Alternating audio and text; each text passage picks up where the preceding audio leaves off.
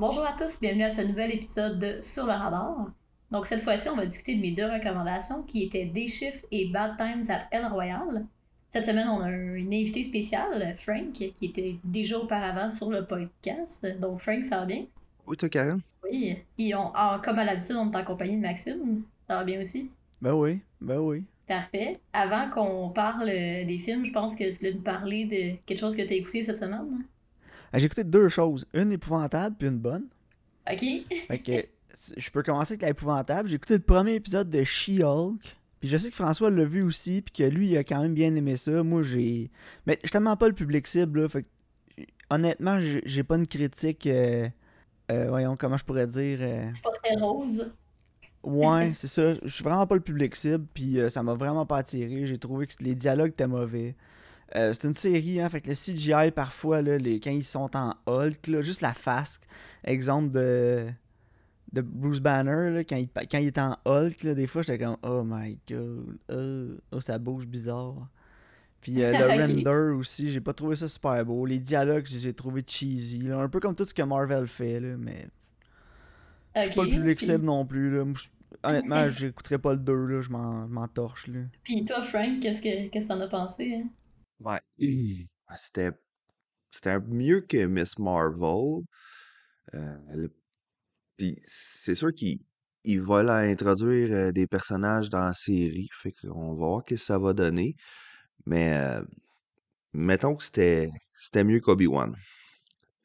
Ouais, ok. Ah, c'est déjà ça. mais Obi-Wan, la barre est basse. Là. Ouais, mais c'est le même producteur pareil au final.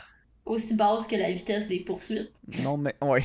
Ah, non, mais si t'es pire que Obi-Wan, t'es un champion international de limbo. Là. Ouais, non, c'est ça. Puis euh, j'ai écouté aussi, j'ai ouais. été au cinéma, j'ai été voir euh, Dragon Ball Super, Super Hero. Puis euh, 10 sur 10, meilleur film de l'année. Ah ouais?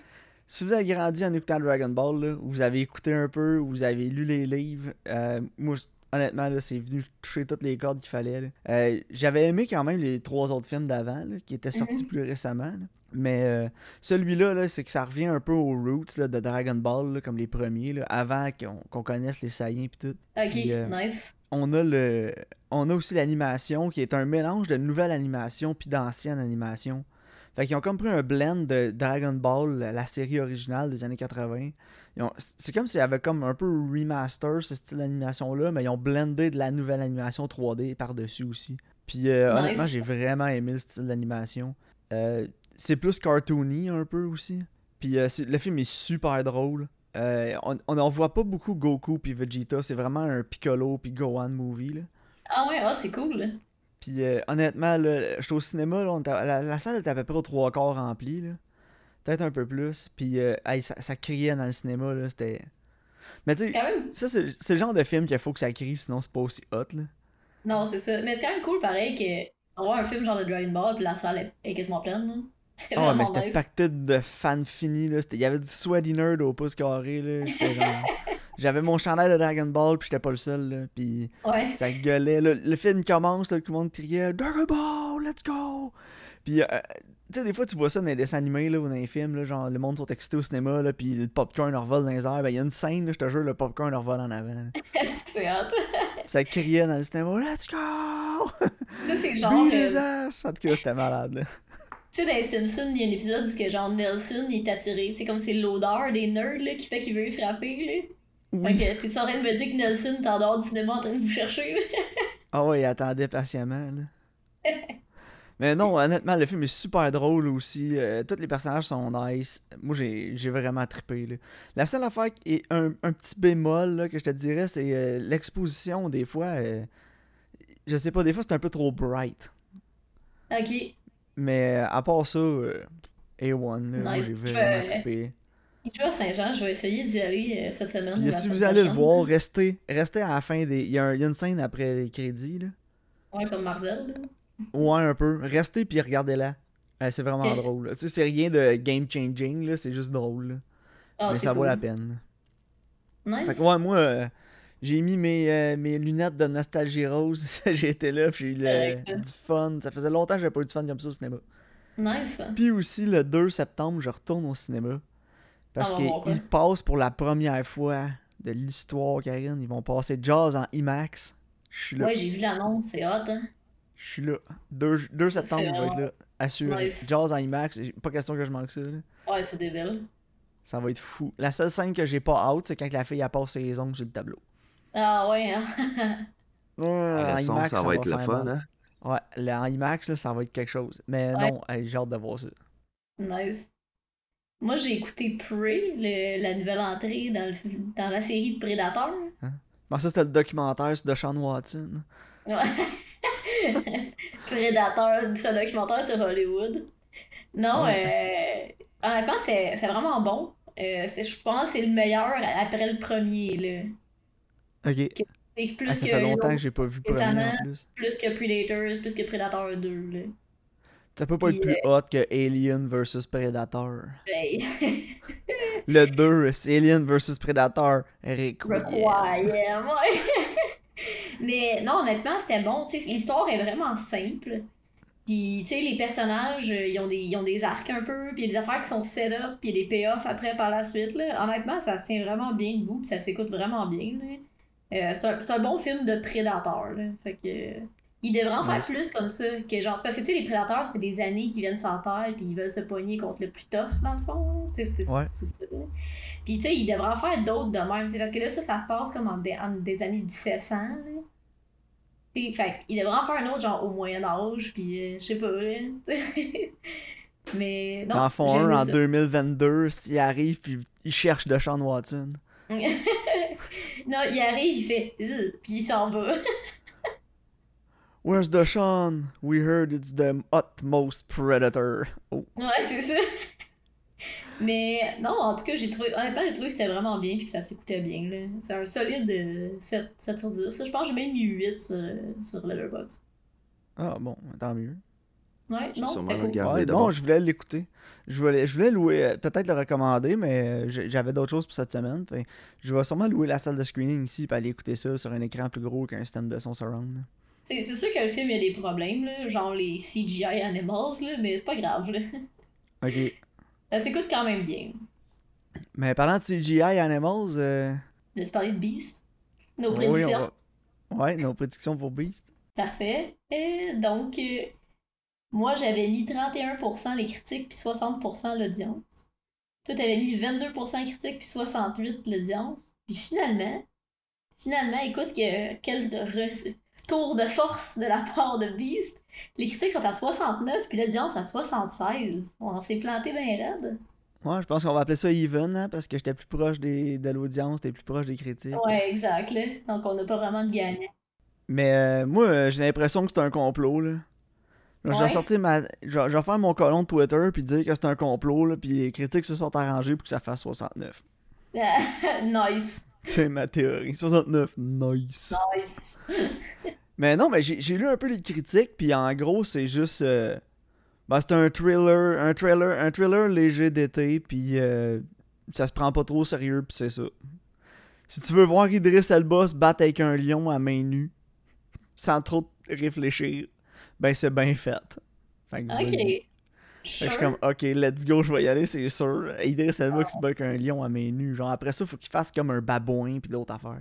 Ah, ça serait drôle, une fois une série, là. C'est comme des lions après. Le le- Elba Cinematic Universe où il se bat contre plein d'animaux. Est Salva et ses batailles contre les animaux autour du monde. Ben ouais. Mais ouais, non, sinon, euh, on, on- on se lance sur quoi, là, le prochain film? Là? Donc, le prochain film, c'est 3000 Years of Longing, réalisé par George Miller. Moi, j'ai un soft spot pour George Miller, là. Urk. Oui. Puis, euh, écoute, les, le casting est quand même vraiment intéressant, là. Puis, il y a notre meilleur dedans, Tilda. Tilda, Tilda Swinton. Ouais. Puis Idriss Elba aussi. Ouais, Summer of Idriss. ouais, de vraiment, là. Écoute, moi, j'ai mis 68 pour les critiques, puis 54 pour l'audience. Ah, moi, j'ai mis 47 les critiques, 61 l'audience. Euh, j'ai vu Ouais. beaucoup les bandes annonces quand j'étais allé au cinéma, là. Puis euh, ça passe ou ça casse. Ah, J'ai pas vu la bande-annonce pantoute, fait que... Ah, ben, c'est genre de. Comme je te dis, ça va être le genre de film, ça passe, ça casse. hein. Ouais. Puis euh, j'ai vraiment le feeling que ça va casser. Ok, on va voir, là, je suis tout Puis l'audience, j'ai mis ça à 60 parce que je sais qu'il y a comme des die-hard fans de George Miller qui sont pas capables de dire que c'est pas bon ce qu'il fait. Ah non, puis, moi, je euh, te le dire. de le dire. Je sais qu'il y en a. Ouais, mais toi, oui, mais Karine, les. C'est comme les fans de Star Wars là, qui sont pas capables de rien faire de mal. là. ouais. Puis euh, je pense qu'on va faire un bon, une bonne partie du 60. Puis peut-être qu'il y a des gens qui vont le mettre fresh aussi juste parce que c'est plus original, c'est une idée originale, des trucs comme ça. Ouais, peut-être, là. Je m'attends pas à grand chose. Je suis pas certain que je vais aller le voir au cinéma. Je pensais peut-être parce que Tilda Swinton, je l'aime, là, mais. Ouais, moi aussi. En tout cas, ça a pas l'air de trop se prendre au sérieux non plus si je me fie aux, aux bandes annonces. Mais... Ok. Écoute, c'est peut-être une surprise ou peut-être ça va être euh, de la merde, on va voir. hein. Ouais. Parfait. Donc, voulais-tu qu'on rentre euh, dans la discussion sur les films? Oui. Parfait. Donc, euh, des shifts euh, avec euh, Snoop Dogg, qui est quasiment pas là. C'est vrai. Des- Donc, avec Snoop Dogg et Jamie Foxx, raconte l'histoire en fait de Jamie Foxx, qui est un nettoyeur de piscine, mais qui est en fait un tueur de vampires. Il doit récolter une somme de 10 000 avant la fin du week-end pour garder sa famille près de lui. Puis, euh, Frank, euh, comment t'as trouvé ça? J'ai trouvé ça très, très, très drôle. Ouais? Ouais, pour vrai, euh, quand j'ai commencé, je voulais le voir parce que, bon, Snoop était dedans, puis c'est toujours drôle de voir Snoop jouer Snoop dans un film. Ouais. Non, je suis d'accord. Puis, puis mes attentes n'étaient pas très élevées parce que Netflix Original oblige. Ouais, c'est ça, exact, là. Mais non, j'ai j'ai trouvé ça le fun. C'était c'était divertissant. Euh, comme film de chasseur de vampires, euh, ça se prenait pas au sérieux, puis c'était le fun. là. Ouais, non, moi, moi aussi, je suis d'accord. euh, je vais, je vais dire mes impressions, puis après, je vais te laisser y aller, Maxime. Euh, j- moi, je m'attendais à ce que ce soit atrocement mauvais. Puis finalement, j'ai eu vraiment du fun parce que le film sait que c'est stupide. tu sais, ils se prennent vraiment pas au sérieux, puis ils le savent. Puis ils vont vraiment jouer avec ça. Puis je pense que c'est surtout ça que j'ai apprécié. Puis j'ai apprécié le world building aussi. L'univers qu'ils ont créé était intéressant. Je sais pas pour toi, Maxime. Ouais, quand même. Euh, moi, j'ai beaucoup apprécié le film. Là. Comme vous, là, c'était vraiment léger. C'était comme ça se prenait vraiment pas au sérieux. J'ai deux- quelques problèmes avec le film. On en parlera un peu plus tantôt. Là. Mais pour la majeure partie du film, j'ai eu du fun là, avec le film. euh. Puis, euh, écoute, j'ai pas grand chose à dire de négatif sur le film, là, honnêtement. Là. Si vous allez écouter Day Shift avec Jamie Foxx puis Snoop Dogg qui chassent des vampires, puis vous attendez à d'autres choses que la prémisse nous offre, ben c'est sûr que vous allez pas aimer ça. Là. Non, c'est. T'sais, Je, je comprends pas les gens qui ont comme vraiment critiqué ce film-là à tous les niveaux. Personne, c'est pas un masterpiece, ça gagnera pas d'Oscar. Il y a personne qui te demande de réfléchir en écoutant ce film-là. là. Puis Non, c'est ça. Mais pour moi, ça reste, pour moi, ça reste quand même fresh là, avant de te laisser aller parce que Ouais. c'est- une idée plus originale que ce qu'on a vu d'habitude. Oui, c'est une affaire de vampire, mais tu sais, ça m'a fait vraiment penser à Bright. Puis à ce Mhm. que Bright aurait pu être si ça avait été fait par quelqu'un de compétent. Ouais, c'est ça, exact. Mais non, c'est ça, tu sais, comme tu parlais, genre, c'est de l'originalité, puis tout, je pense que c'est plus au niveau du world building, justement, là. Ouais. Tu sais, puis euh, j'aime aussi, euh, tu sais, qu'il y a beaucoup de scènes qui se passent dans le jour, parce que je pense que ça s'appelle Day Shift. Fait que, tu sais, c'est pas un film de vampires que c'est bon, chasser des vampires dans le noir, puis tu vois rien, là. Tu sais, la majorité du film se déroule durant la journée, puis j'ai vraiment apprécié cet aspect-là, genre. Ouais, moi aussi. Ouais, tu sais, il y a... Ouais, vas-y, Frank. ben ça, c'était un aspect original de film de vampire. Ouais, exact. Tu sais, je veux dire, les vampires, d'habitude, c'est la nuit, la nuit, la nuit, la nuit. Puis là, t'as un gars qui chasse des vampires sur le chiffre de jour. Puis Ouais. c'est moins payant, fait que c'est drôle. Ouais, Non, c'est ça, c'est con. cave. C'est tellement cave. Mais c'est ça. Si j'ai un mot pour décrire le film, c'est que c'est cave, mais genre un bon cave. Oh, ouais, c'est ça, genre, c'est cave, mais ils savent, puis ils jouent avec. Puis j'avais des appréhensions de Dave Franco. Je sais que François aussi t'en avait. Oh que oui. Il était pas tant bon dans le film, mais c'était loin d'être le pire. Non, puis ça, ça tuait pas le film, là. Moi, ce Non. qui m'a. Mon, je vais en parler de mon négatif là, que j'ai, que mon gros négatif avec le film, j'en ai deux, puis c'est comme pas mal relié. là. C'est euh, l'actrice qui faisait la méchante. Ouais. était pourrie. Mais genre, pour ceux qui ont écouté euh, How to Get Away with Murder, là, c'est genre la mexicaine là, qui joue dans le film, dans l'émission. Ouais. Puis j'ai trouvé qu'elle était tellement mauvaise. là. Elle essayait tellement trop. Là. Tandis que t'avais Snoop Dogg, t'avais Jamie Foxx, t'avais euh, même Dave Franco, là, il essayait même pas, là. Genre, Non, il était juste comme. Tu sentais qu'eux autres ils étaient plus lousses. Puis elle, elle essayait d'être intimidante. Puis des fois, elle en donnait trop. Puis son niveau Mhm. d'énergie puis d'intensité était pas sur le même niveau que les autres acteurs. Puis ça avait- il y avait tellement un clash, là, à cause de ça. c'est- Puis ses motivations aussi. J'ai- trouvé que le méchant. Honnêtement, tout le reste était vraiment original puis différent. Mais j'ai trouvé que juste la prémisse de elle, ce qu'elle voulait faire puis ce qu'elle amenait au film, c'était c'était comme l'affaire la plus safe, si on veut, qu'ils ont faite dans le film. Ouais. L'affaire la plus j'ai remâchée qu'on a déjà vue. Là. Puis c'est un peu comme les critiques que les films de Marvel ont souvent, là, surtout genre les deux premiers là, c'est que genre les méchants c'est comme generic bad guy. Ben Ouais, j'ai trouvé qu'il y avait tellement d'aspects drôles puis originaux dans le reste. Comme François il dit, ça se passe le jour, c'est moins payant puis des affaires de même. Mhm. Que là on arrive avec elle qui est plus comme cookie cutter là, puis qu'on a déjà vu avant. Puis ça pour moi ça, ça a été un letdown là, de ce côté-là. Non, c'est vrai. Puis tu sais, il y avait d'autres personnages qui étaient là, que c'était vraiment drôle. C'est comme genre les deux frères, là. Oui. C'est- deux-là, deux en frères, c'était drôle, ça. C'était vraiment puissant, ça, tu sais. Mais vous autres, les deux frères, je vais vous demander quelque chose. Quand vous sont arrivés, là, pis tout le monde les a, les a hype, là, vous êtes-vous dit, genre, ils vont se faire tuer en deux secondes? Ouais, moi, c'était ça où je me disais, ça va être des esprits de trous de cul, puis finalement, il était pas si pire que ça, là. Non, finalement, il- moi, ça m'a vraiment surpris. Ouais, je pensais qu'il allait être comme, bon, on a fait toute la job, on va ramasser tout le cash, mais il était comme, non, c'est chill, tu sais, ils ont fait la job, puis ils ont été fair avec. Ouais, ils ont, ils ont splitté l'argent, puis ils étaient vraiment compétents, puis hot, comme tout le monde disait. Ça m'a vraiment surpris parce que j'étais comme, soit ça va être des. Comme tu vois, ça, ça va être des salles, soit ils vont être vraiment poche, puis ils vont être genre un liability, puis ils vont manquer de se faire tuer. Ouais, mais non, finalement, c'était juste, genre parfaitement chill, genre. Puis j'ai apprécié ça, justement. Ils, ils ont pas utilisé une joke. Ils ont- comme les personnages, c'est une joke. Mais Ouais, au niveau ça. du récit, c'était correct. Puis je l'apprécie. Ouais, Il y en a un qui crache sa gomme, puis l'autre, il la ramasse. Ouais, puis quand il crache sa gomme dans l'œil du vampire, c'était écœurant, là. Est-ce que c'est bon? Cool. Comment vous, euh, vous donneriez euh, votre note sur 10? hein? François, vas-y en Euh, premier. Je vais retourner voir qu'est-ce que j'avais mis, mais euh, je pense que j'avais mis genre 7 ou quelque chose de même, là. Ouais, moi j'ai mis 7. T'sais, J'ai eu du fun, c'était pas long. En fait, la comparée que j'avais là, avec ce film-là, c'est comme le perfect house guest. genre. C'est quelqu'un qui t'invite chez vous, il reste pas trop longtemps, il est drôle, il est le fun, puis quand il est parti, t'es comme bon, ben c'est fini, puis il y a genre pas vraiment laissé de vaisselle à ramasser. Genre. Moi, je vais lui donner euh, West Side for Life sur 10. Ouais, je pense que t'as mis non. 10 sur Letterboxd, hein? Oh, Ouais, moi- ben, moi, j'ai mis, euh, moi, j'ai mis 4 étoiles sur Letterboxd, là. Ouais, nice. Ma note sérieuse, ça va être un 6, 6,5. Là. Mhm. Mais euh, ma note, euh, c'est c'est ça, c'est ce que j'avais besoin, puisque c'est ça à quoi je m'attendais, c'est 10 sur 10. là.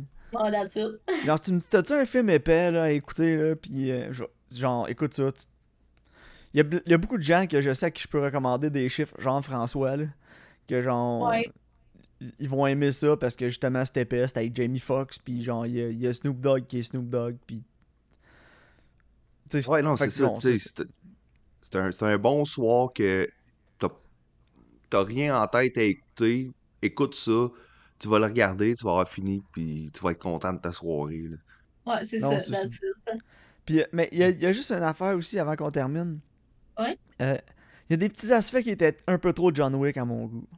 Ah ouais, Genre, oui, c'était original,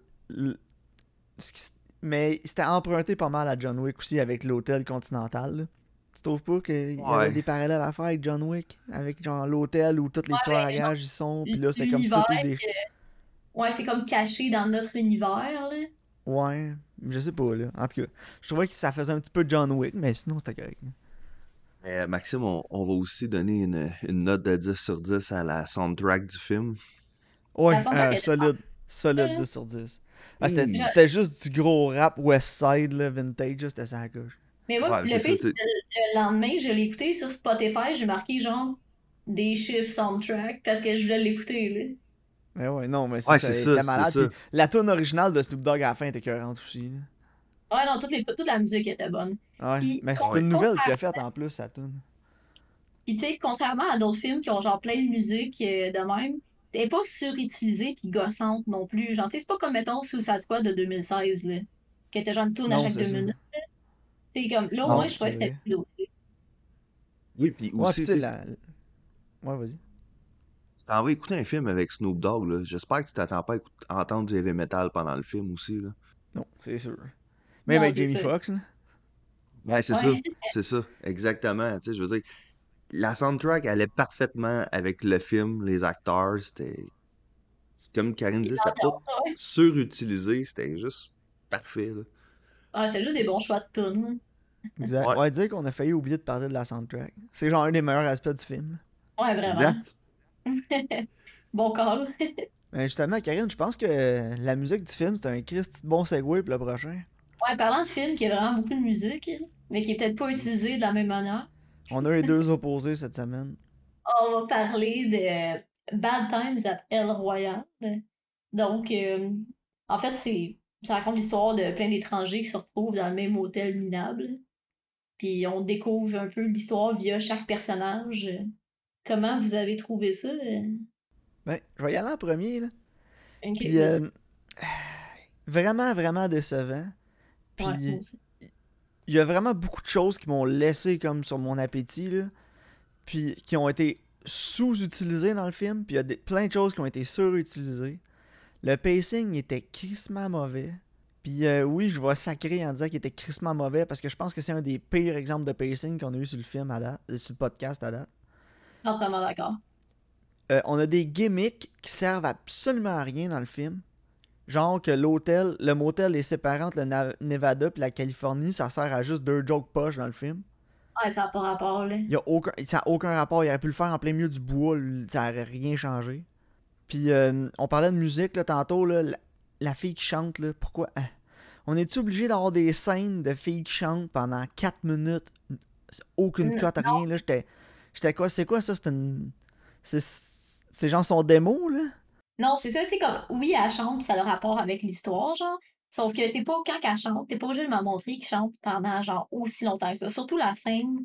Tu sais, c'est quand même cool l'idée de, comme, quand il va essayer de défaire le plancher en même temps qu'elle, comme qu'elle chante, tu sais, pour pas qu'il se fasse pogner, genre. Mais c'était beaucoup trop long, là. C'était genre cinq Oui. minutes, là. Tu sais, t'aurais pu me le montrer, puis ça dure comme deux minutes, genre. Il aurait pu faire un genre de reveal avec ça, que, tu sais, mettons, tu le vois dans l'œil de l'autre personnage, que, tu sais, elle passe, elle la regarde, elle voit qu'elle chante, puis elle s'en va, puis là, après, la caméra rentre dans la pièce, puis là, tu vois que l'autre, il est en train d'enlever le plancher en même temps. Ça aurait été tellement mieux fait, là. Oh my god. Puis moi aussi, il faut chialer sur le pacing, puis aussi, justement, les gimmicks, comme tu dis. J'ai l'impression que ils ont comme divisé le récit par les personnages, parce que ils ont comme divisé le récit par les personnages pour être comme oh my god ça va mettre plein d'intrigues là, puis on va pas trop comprendre puis là, chaque point de vue va faire de quoi de différent genre. Sauf que ça fait juste qu'à chaque fois que la tension monte il coupe puis il y a plus de tension puis c'est vraiment plate genre. C'est comme il ruine toute la- l'atmosphère puis la tension genre. Je pense que si le récit avait été de A à Z filmé normalement ça aurait été vraiment meilleur. Ouais, puis il y a trop d'idées mélangées ensemble, garochées ensemble aussi dans le film. Puis, tu sais, John Hamm, au début, on a l'impression que c'est le personnage principal. Il se fait tuer assez vite.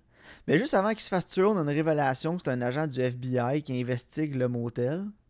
ouais Puis il, parle à. euh, à c'est quoi, c'est Roosevelt, c'est ça? le- Non, c'est. Il parle à J. Edgar Hoover.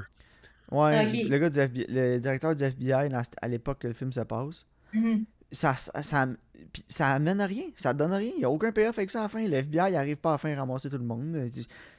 Pourquoi ils ont mis ça dans le film d'abord Je comprends. Non, Il y a plein d'affaires comme ça dans le film qui ont été mis puis qui ont été complètement abandonnées.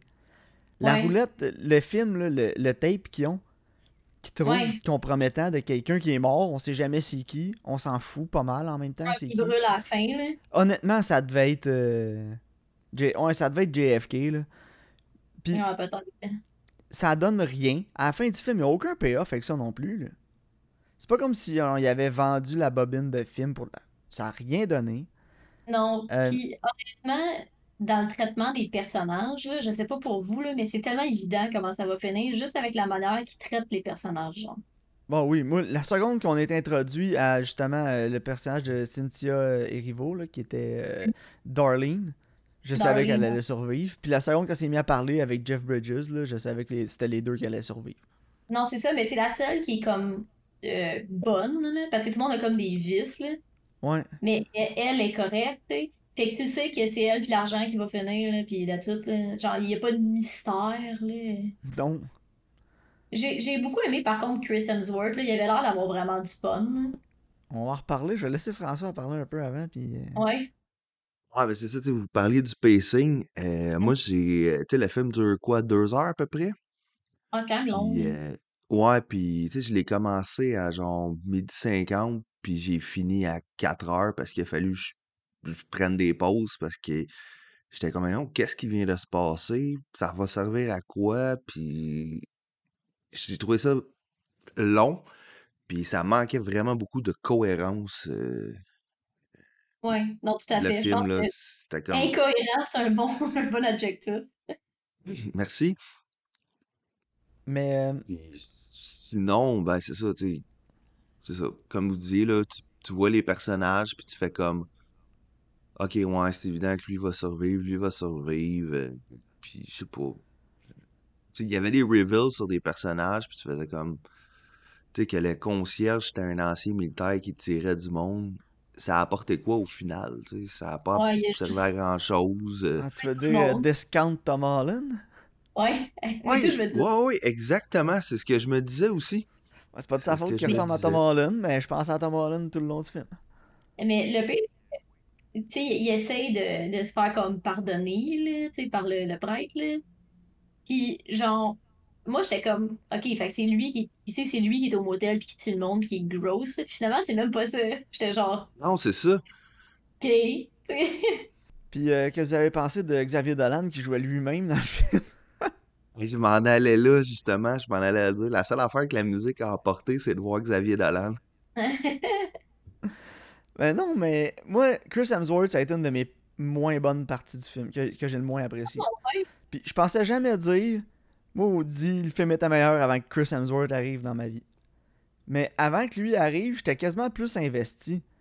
Puis la seconde qui arrive, j'étais comme, oh, ils vont encore piler une histoire par-dessus toutes ces histoires-là.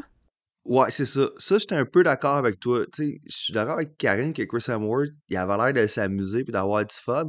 Mais quand il est arrivé puis qu'ils ont marqué Billy Lee, j'étais comme, oh non, pas un autre plot de d'un autre personnage qu'on qui servira à Non, mais rien. Puis Mon problème, c'est pas que sa ça. performance, c'est avec son personnage. Non, non, c'est ça, exact. C'était assez Exact. intriguant, même sans lui. Là. Non, Il, puis tu il savais arrive, qu'il s'en il- venait, là. ouais, tu le savais. Il hype tout le long, genre, mais. Ouais, c'est ça. Puis là, le, le producteur, il s'est dit Toi, on te paye pas pour que t'ailles un chandail. Ouais, non, c'est- hey, puis ses pantalons Aussi, taille hein? là.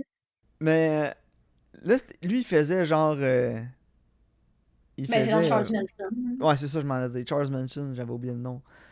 Puis là, y amène une secte de Charles Manson. Fait que dans le fond, le réalisateur, qui a aussi écrit le film, Drew Goddard, il s'est Mhm. dit Moi, je vais faire un film qui se passe dans les années 70, puis je vais tout prendre ce que je peux possible de toutes les années 70, puis je vais cramer ça dans un film.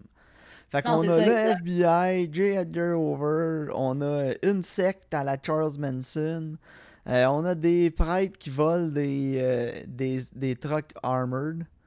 Puis euh, on a des militaires qui reviennent genre de la guerre au Vietnam là ou je sais pas où. Puis on crame Ouais. tout ça dans un film. Let's go. J'étais comme. Sans oublier non, une ça. petite dose de racisme. Ah oui, c'est vrai. Ouais. hein. Au Honnêtement, début, Ouais, au début. je- il aurait pu faire une série de genre 6 ou 8 épisodes, ça aurait été bien meilleur.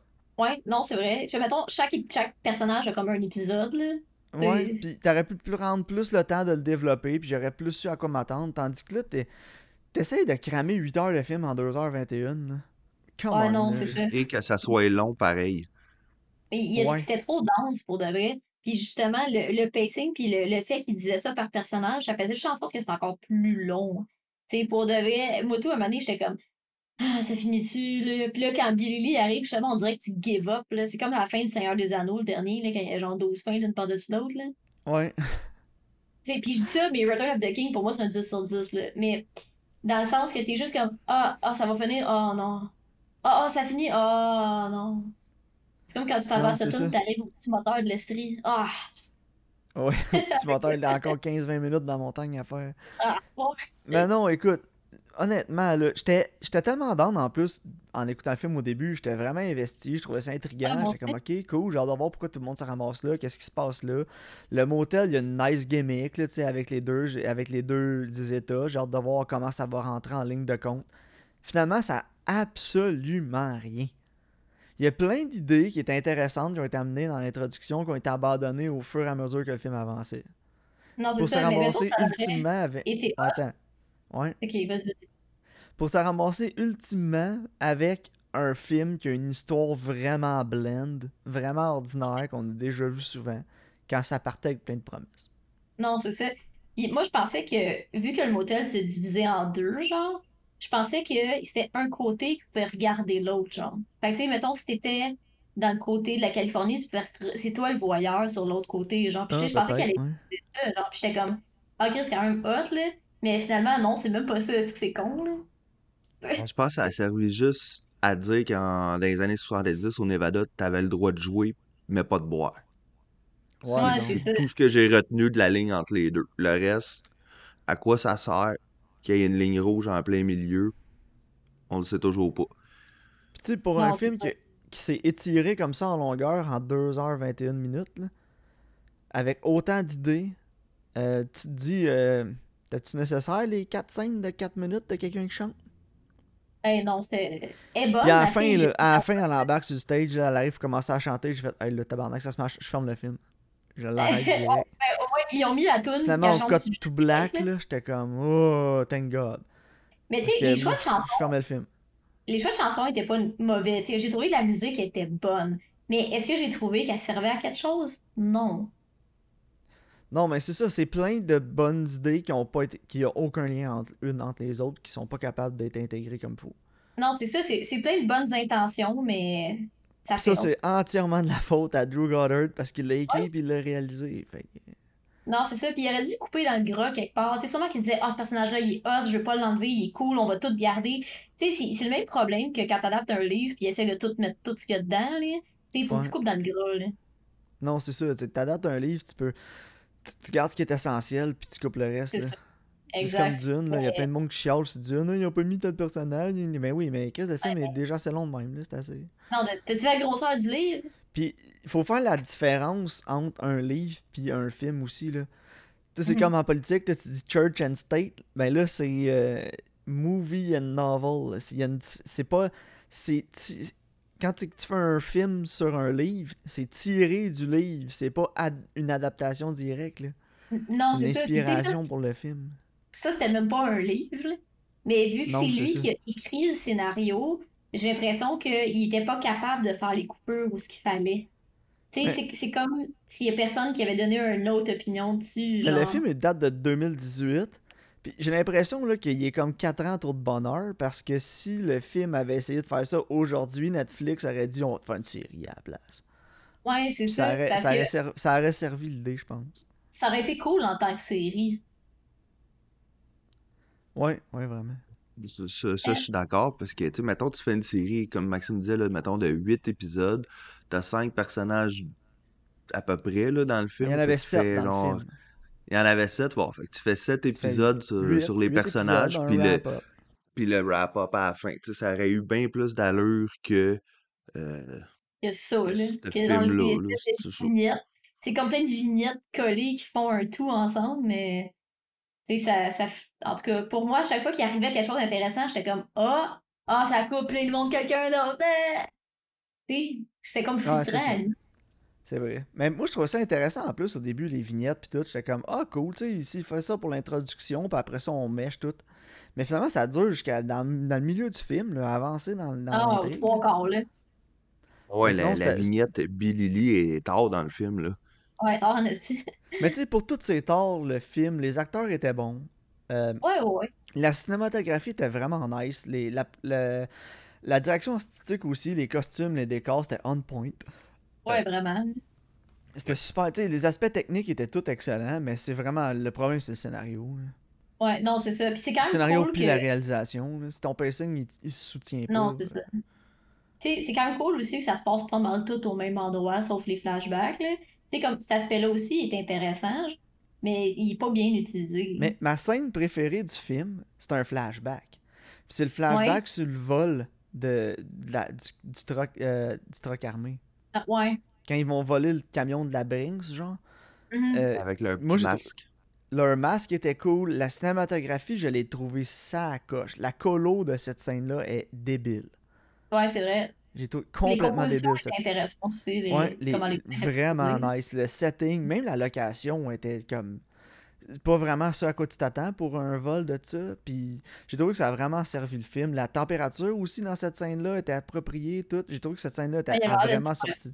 J'aurais- J'écouterais. Genre, tu vas faire un prequel avec Jeff Bridges de qu- qu'est-ce qu'il faisait avant le film. Je suis down.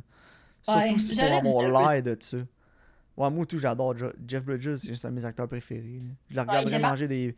Je regarderais manger des bines aux tomates pendant deux heures, je trouverais ça bon. Mais c'est vrai qu'il était particulièrement bon là-dedans. Mais ouais, mais cette scène-là, pour moi, j'ai trouvé qu'il y a vraiment quelque chose là. Mais. Tu sais, c'est- comme un adolescent de 15 ans qui se cherche, là, ce film-là. Non, C'est ça. J'ai aimé par contre à la fin quand euh, Darlene a dit là, à Chris Hemsworth, t'es juste un, un homme. T'sais, t'es- parce que lui, il se prend Ouais. pour un dieu. j'étais juste un homme, ta gueule. Puis j'étais quand même satisfaisant. Ça me tente pas de t'entendre, je t'ai déjà entendu. J'en ai assez entendu. Puis moi, moi aussi. Ouais. Puis je vais faire une petite aparté politique, là. Mais Ouais. euh, c'est vraiment ce que tout le monde devrait faire avec les attardés comme Éric Duhem, là. Genre, arrêtez d'en parler, arrêtez de tweeter que c'est un cave, on le sait que c'est un cave, arrêtez d'en parler aux nouvelles pour dire que c'est un cave, on le sait que c'est un cave. Plus tu y parles, plus tu lui donnes de l'exposure, plus tu lui donnes du pouvoir. ça. Si on se met tout à l'ignorer demain matin, là, le problème va s'éteindre de lui-même.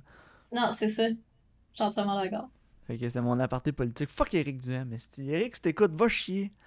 Je, je seconde. Je seconde la motion. Va chier, Eric. Je suis entièrement d'accord. Va chier, Eric. Oh, Comment vous donnez autres? Ouais, on lui donne va chier Eric sur 10. 5 sur 10. Moi aussi, j'ai Honnêtement, mis 5 parce qu'il y a assez de, de, de trucs que je trouve techniquement intéressants pour moi de, à, à analyser, mais l'intrigue m'a pas gardé captivé. euh, mais tu sais, c'est pas la pire affaire sur la tête. Tu sais, je sais qu'on a comme bâché le film pendant comme 15-20 minutes, là, mais c'est vraiment moins pire que tout ce qu'on a dit. Là. Je Non, pense que c'est un 5. là. C'est vraiment un 5. C'est juste que c'est décousu. là. Mais techniquement, c'est vraiment nice. Moi aussi, j'ai mis 5. Toi, Frank? Moi, j'avais mis, euh, j'avais mis 6. Ouais. J'avais mis ça. 6 parce que c'est ça. Visuellement, c'est quand même le fun. Tu sais, comme Maxime me dit, là, les décors sont le fun. Les acteurs sont pas mauvais. C'est juste l'histoire qui est qui est plus moyenne. Puis je trouvais ça, moi, je trouvais ça drôle de voir euh, Chris Hemsworth, jouer le méchant. là. Ouais, c'est c'est drôle. Ouais, c'est ça, ça faisait un changement de un changement De d'habitude. Ouais, pis tu sais, comme je disais, il avait l'air d'avoir du fun, là. Tu sais, il dansait, là, pis il était comme, yeah! tu sais. Mais en même temps, on dit ça, puis dans Spider-Head aussi, c'était le trou de cul. là. Ouais, mais il était gentil. Ouais, Il- c'est un gentil trou de cul. Il était pas mal intentionné. Ouais. En tout cas, on repartira pas Spider-Head, là, écoutez pas ça, c'était non. vraiment- Écou- écoutez, Bad Times, c'est quand même meilleur que Spider-Man. Ouais, ouais, ouais, beaucoup, de beaucoup. c'est compétent à Bad Times à Battle Royale, c'est ça qui arrive. C'est ça, je suis pas opposé à voir la suite pour Drew Goddard, parce qu'il avait quand même fait aussi euh, The Cabin in the Woods avant ça, qui était vraiment intéressant puis qui était cool. Moi, j'ai vraiment aimé euh, Cabin in the Woods. Puis euh, je sais que là, il était en train de travailler sur un, un TV movie, Untitled Nate Bar Bargatze Project. Aucune idée où. Nate Bargatze is, mais Non, non plus. ça dit que c'est un comedian moves back to his home in Tennessee. Ok. Puis écoute, il a réalisé quatre épisodes de The Good Place. Il en a produit aussi beaucoup. Euh, Ouais, je pense qu'en The. Good Place, hein. c'est une bonne série, là. C'est quand même bien écrit, bien réalisé, bien. fait que- Il y, a, il y a du talent, là, Drew Goddard. C'est juste que là, il s'est perdu un peu dans ses idées, là. Ouais. Mais bon. Veux-tu? Veux-tu entendre mes recommandations, Karine? Mais très certainement. Donc, euh, la semaine dernière, j'avais déjà dit ma recommandation pour le vieux, là, donc c'est qui est, euh, j'espère qu'il est encore disponible sur Netflix. Laisse-moi aller voir. Chaleur. Chaleur de, Mais de ça, Michael Mann avec Robert De Niro, Al Pacino. Mais ça fait vraiment longtemps qu'il est sur Netflix. Ça me surprendrait qu'il soit plus là. Ah, il est encore là. Puis euh, mon, ma nouveauté va être sur Crave, puis c'est American Underdog. J'espère que ça va être un bon film de football, parce que j'ai recommandé mauvais film de football la dernière fois, mais à ma défense, je savais que ça allait être mauvais film de football.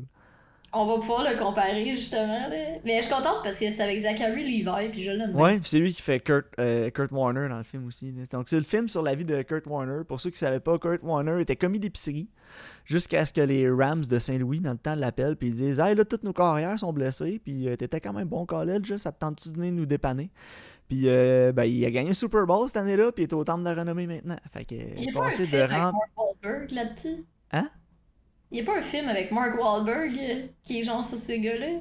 Non, c'est Invincible, ça, puis c'est sur euh, Vincent Papal, qui est un joueur des Eagles dans les années 70, puis lui, c'était genre un Steel euh, Factory Worker, là, dans Ah, les années ok. 70, puis ouais, lui, il jouait comme ses unités spéciales, puis des trucs comme ça, là. Mais il, était vieux, là, quand il a joué à la NFL, là. je pense qu'il a fait ses débuts à genre 33, 34 ans. Kurt Warner était, déjà, était quand même un peu plus jeune, là. il a joué une bonne dizaine d'années dans la ligue.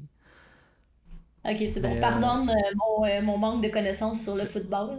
Mais ouais, non, donc c'est ça. Fait que le gars, il remplissait les étagères chez Metro, genre, puis euh, il est allé gagner le Super Bowl. Fait que c'est quand même cool, puis c'est une, c'est une histoire intéressante. hein. Fait que j'ai vraiment moi, de voir ça. Histoire de underdog de même. Tu sais, ça finit pis t'es comme yeah! T'es empower, là, pis t'es comme, yes, il va Ouais. sortir un nouveau 5 excellents films, ça va être la meilleure vidéo que j'aurais faite de ma vie. Parlant de 5 excellents films, est-ce que t'en as un prévu cette semaine? Spoiler. oui, mais je spoilerai pas c'est quoi. Mais c'est sur Prime Vidéo. Je vais te dire ça. Ouais, moi- mais moi aussi, je suis en train de travailler un sur Prime, fait que checkez vos abonnements. Oui. Parfait. François, avais-tu un mot de la fin? Exact, c'est là que je m'en allais. Euh, non, mais euh, j'avoue que je prendrais peut-être un petit euh, Day Shift 2 s'ils en font un. Je regarderais ça, moi. Je sais Ouais, pas Ouais, vous moi autres. là. Ça change de mal de place. d'autres acteurs intéressants, puis dans cet univers-là, genre, je pense qu'il y a de quoi à faire. Ah, tant que, tant qu'ils gardent Snoop, ça va aller. Voilà, tu sais, dans le fond, peu importe c'est quoi le film, faut qu'à la fin, il y ait une scène avec Snoop qui a un chain gun.